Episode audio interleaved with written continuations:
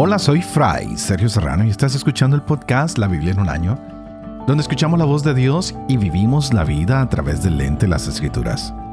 El podcast de la Biblia en un año es presentado por Ascension.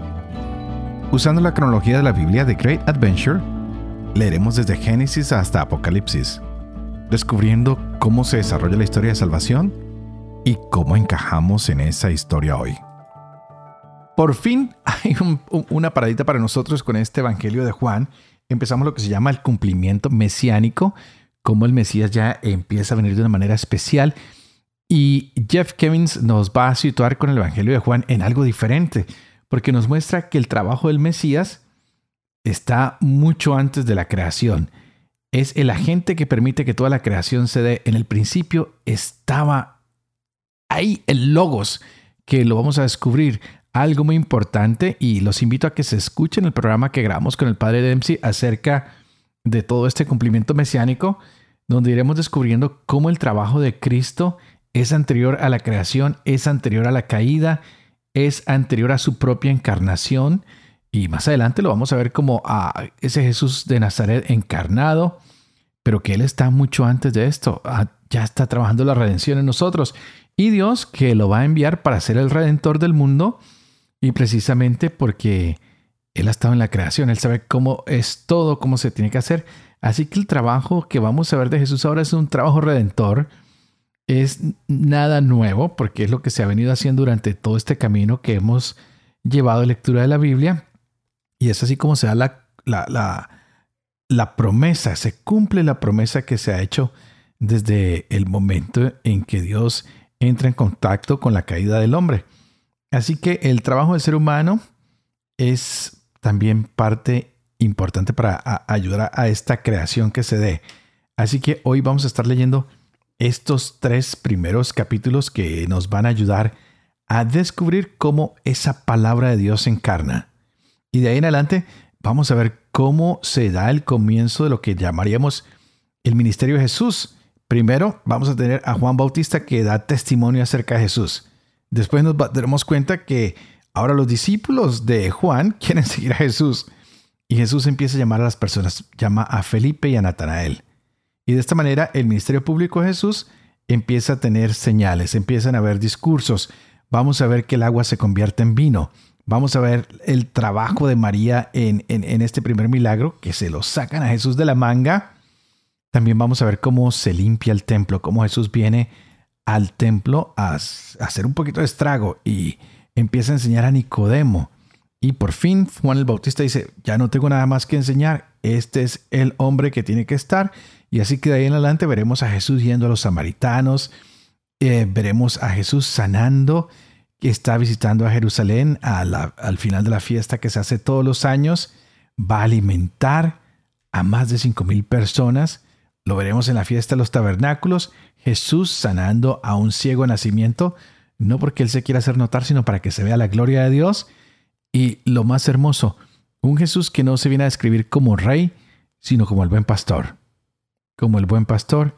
Y de ahí en adelante empiezan los problemas porque veremos que Jesús nos muestra su identidad. Y aparte de eso, resucita a Lázaro. Así que muchos problemas se vienen de aquí en adelante. Este es el día 99. Estaremos leyendo Juan capítulo 1 al 3, Proverbios 5 del 1 al 6. Empecemos. Juan capítulo 1 En el principio existía la palabra, y la palabra estaba junto a Dios, y la palabra era Dios. Ella estaba en el principio junto a Dios. Todo se hizo por ella, y sin ella no se hizo nada. Lo que se hizo en ella era la vida, y la vida era la luz de los hombres. Y la luz brilla en las tinieblas, y las tinieblas no la vencieron. Hubo un hombre enviado por Dios. Se llamaba Juan. Este vino para un testimonio, para dar testimonio de la luz, para que todos creyeran por él. No era él la luz, sino quien debía dar testimonio de la luz. La palabra era la luz verdadera que ilumina a todo hombre, viniendo a este mundo. En el mundo estaba, y el mundo fue hecho por ella, y el mundo no la conoció. Vino a los suyos, y los suyos no la recibieron. Pero a todos los que la recibieron, les dio poder de hacerse hijos de Dios, a los que creen en su nombre, los cuales no nacieron de sangre, ni de deseo de carne, ni de deseo de hombre, sino que nacieron de Dios. Y la palabra se hizo carne, y puso su morada entre nosotros. Y hemos contemplado su gloria, gloria que recibe del Padre como unigénito, lleno de gracia y de verdad. Juan da testimonio de él y clama. Este era del que yo dije, el que viene detrás de mí se ha puesto delante de mí, porque existía antes que yo. Pues de su plenitud hemos recibido todos y gracia por gracia, porque la ley fue dada por medio de Moisés. La gracia y la verdad nos han llegado por Jesucristo. A Dios nadie lo ha visto jamás. El Hijo unigénito que está en el seno del Padre, Él lo ha contado. Y este fue el testimonio de Juan cuando los judíos enviaron desde Jerusalén sacerdotes y levitas a preguntarle, ¿quién eres tú? Él confesó, y no negó, confesó, yo no soy el Cristo. Y le preguntaron, ¿qué pues? ¿Eres tú Elías? Él dijo, no lo soy. ¿Eres tú el profeta? Respondió, no. Entonces le dijeron, ¿quién eres, pues, para que demos respuesta a los que nos han enviado? ¿Qué dices de ti mismo? Dijo él, Yo soy la voz del que clama en el desierto. Rectifiquen el camino del Señor. Como dijo el profeta Isaías habían sido enviados por los fariseos. Y le preguntaron, ¿por qué pues bautizas si no eres tú el Cristo, ni Elías, ni el profeta? Juan le respondió, yo bautizo con agua, pero en medio de ustedes está uno a quien no conocen, que viene detrás de mí a quien yo no soy digno de desatarle la correa de su sandalia. Esto ocurrió en Betabará al otro lado del Jordán donde estaba Juan bautizando. Al día siguiente ve a Jesús venir hacia él y dice, He ahí el Cordero de Dios que quita el pecado del mundo. Este es por quien yo dije, Detrás de mí viene un hombre que se ha puesto delante de mí, porque existía antes que yo. Yo no lo conocía, pero he venido a bautizar en agua para que Él sea manifestado a Israel. Y Juan dio testimonio diciendo, He visto al Espíritu que bajaba como una paloma del cielo y se quedaba sobre él. Y yo no lo conocía, pero el que me envió a bautizar con agua me dijo, Aquel sobre quien veas que baja el Espíritu y se queda sobre él, ese es el que bautiza con Espíritu Santo. Y yo lo he visto. Y doy testimonio de que ese es el elegido de Dios. Al día siguiente, Juan se encontraba de nuevo allí con los dos discípulos. Fijándose en Jesús que pasaba, dice, He ahí el Cordero de Dios. Los dos discípulos lo oyeron hablar así y siguieron a Jesús. Jesús se volvió y al ver que lo seguían les dice, ¿qué buscan? Ellos le respondieron, Rabí, ¿qué quiere decir maestro. ¿Dónde vives? Le respondió, vengan y lo verán. Fueron pues, vieron dónde vivía y se quedaron con él aquel día. Eran más o menos las cuatro de la tarde. Andrés, el hermano de Simón Pedro, era uno de los dos que habían oído a Juan y habían seguido a Jesús. Este encuentra primeramente a su propio hermano Simón y le dice, hemos encontrado al Mesías que quiere decir Cristo. Y lo llevó a Jesús, fijando Jesús su mirada en él, le dijo, Tú eres Simón, el hijo de Juan, tú te llamarás Cefas, que quiere decir piedra. Al día siguiente, Jesús quiso partir para Galilea y encuentra a Felipe. Y Jesús le dice, Sígueme. Felipe era de Bethsaida de la ciudad de Andrés y Pedro. Felipe encuentra a Natanael y le dice, aquel de quien escribió Moisés en la ley y también los profetas, lo hemos encontrado. Jesús, el hijo de José, el de Nazaret. Le respondió Natanael, ¿de Nazaret puede haber cosa buena? Le dice Felipe, ven y lo verás. Vio Jesús que se acercaba a Natanael y dijo de él, Ahí tienen a un israelita de verdad en quien no hay engaño. Le dice Natanael, ¿de qué me conoces? Le respondió Jesús, antes de que Felipe te llamara, cuando estabas debajo de la higuera, te vi. Le respondió Natanael, Rabí, tú eres el Hijo de Dios, tú eres el Rey de Israel. Jesús le contestó, por haberte dicho que te vi debajo de la higuera, ¿crees? Has de ver cosas mayores. Y le añadió, en verdad, en verdad les digo, verán el cielo abierto y a los ángeles de Dios subir y bajar sobre el Hijo del Hombre. Tres días después se celebraba una boda en Caná de Galilea, y estaba allí la madre Jesús. Fue invitado también a la boda Jesús con sus discípulos. Y no tenían vino porque se había acabado el vino de la boda.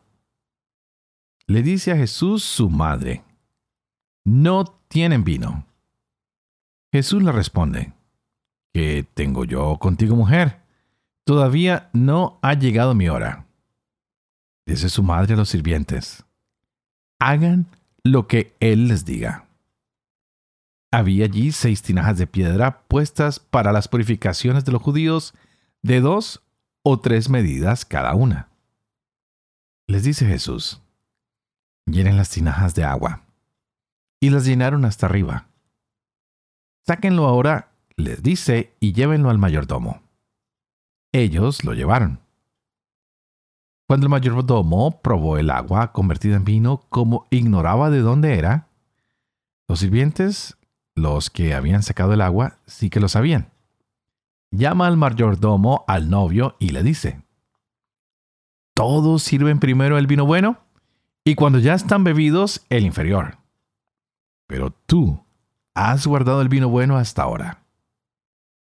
Tal comienzo de los signos hizo Jesús en Caná de Galilea y manifestó su gloria y creyeron en él sus discípulos. Después bajó a Cafarnaún con su madre y sus hermanos y sus discípulos, pero no se quedaron allí muchos días. Se acercaba la Pascua a los judíos y Jesús subió a Jerusalén. Y encontró en el templo a los vendedores de bueyes, ovejas y palomas, y a los cambistas en sus puestos. Haciendo un látigo con cuerdas, echó a todos fuera del templo con las ovejas y los bueyes desparramó el dinero de los cambistas y les volcó las mesas. Y dijo a los que vendían palomas, quiten esto de aquí. No hagan de la casa de mi padre una casa de mercado. Sus discípulos se acordaron de que estaba escrito, El celo por tu casa me devorará. Los judíos entonces replicaron diciéndole, ¿Qué signo nos muestras para orar así? Jesús les respondió, Destruyan este santuario y en tres días lo levantaré. Los judíos le contestaron, Cuarenta y seis años se ha tardado en construir este santuario, ¿y tú lo vas a levantar en tres días? Pero él hablaba del santuario de su cuerpo. Cuando fue levantado, pues, de entre los muertos, se acordaron sus discípulos de que había dicho eso y creyeron en la escritura y en las palabras que había dicho Jesús. Mientras estuvo en Jerusalén por la fiesta de la Pascua, muchos creyeron en su nombre al ver los signos que realizaba. Pero Jesús no les tenía confianza porque los conocía a todos y no tenía necesidad de que se le diera testimonio acerca de los hombres, pues él conocía lo que hay en el hombre. Había entre los fariseos un hombre llamado Nicodemo, magistrado judío. Fue este a Jesús de noche y le dijo, Rabí, sabemos que has venido de Dios como maestro, porque nadie puede realizar los signos que tú realizas si Dios no está con él. Jesús le respondió, En verdad, en verdad te digo, el que no nazca de nuevo no puede ver el reino de Dios. Le dice Nicodemo, ¿cómo puede uno nacer siendo ya viejo? ¿Puede acaso entrar otra vez en el seno de su madre y nacer? Respondió Jesús, En verdad, en verdad te digo, el que no nazca de agua y de espíritu, no puede entrar en el reino de Dios. Lo nacido de la carne es carne. Lo nacido del espíritu es espíritu. No te asombres de que te haya dicho, tienen que nacer de nuevo. El viento sopla donde quiere y oyes su voz, pero no sabes de dónde viene ni a dónde va. Así es todo el que nace del Espíritu. Respondió Nicodemo, ¿Cómo puede ser eso? Jesús le respondió, ¿Tú eres maestro en Israel y no sabes estas cosas? En verdad, en verdad te digo, nosotros hablamos de lo que sabemos y damos testimonio de lo que hemos visto, pero ustedes no aceptan nuestro testimonio. Si al decirles cosas de la tierra no creen, ¿cómo van a creer si les digo cosas del cielo? Nadie ha subido al cielo sino el que bajó del cielo, el Hijo del Hombre. Y como Moisés elevó la serpiente en el desierto, así tiene que ser elevado el Hijo del Hombre, para que todo el que crea tenga en él la vida eterna.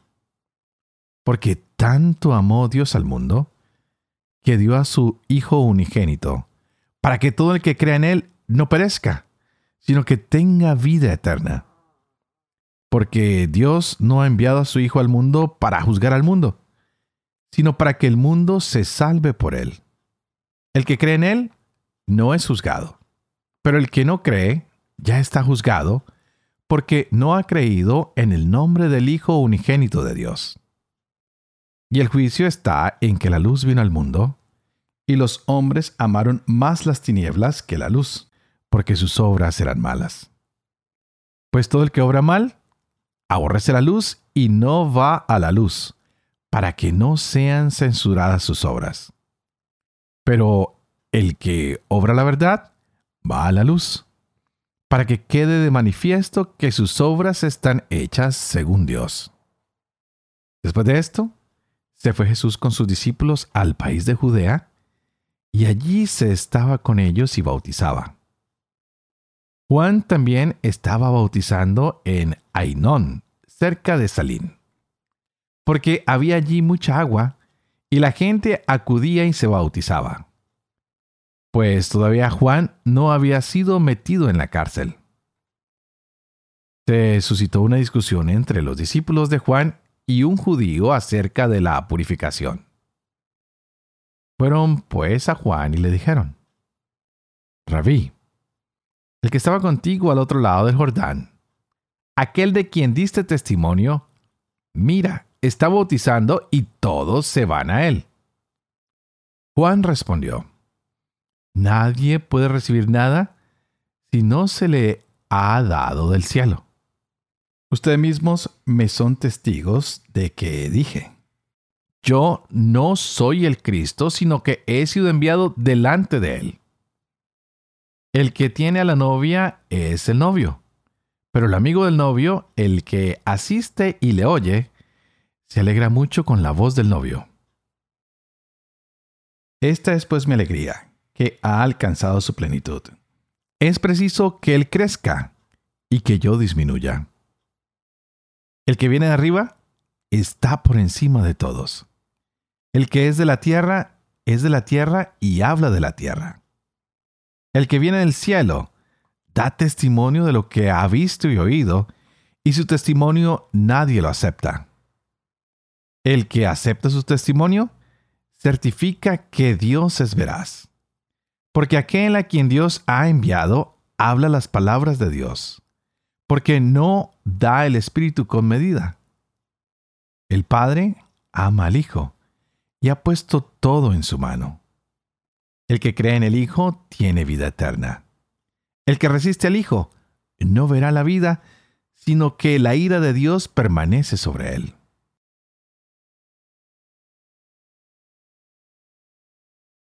Proverbios 5 del 1 al 6 Hijo mío, atiende a mi sabiduría. Presta oído a mi prudencia, para que mantengas la discreción y tus labios guarden el saber.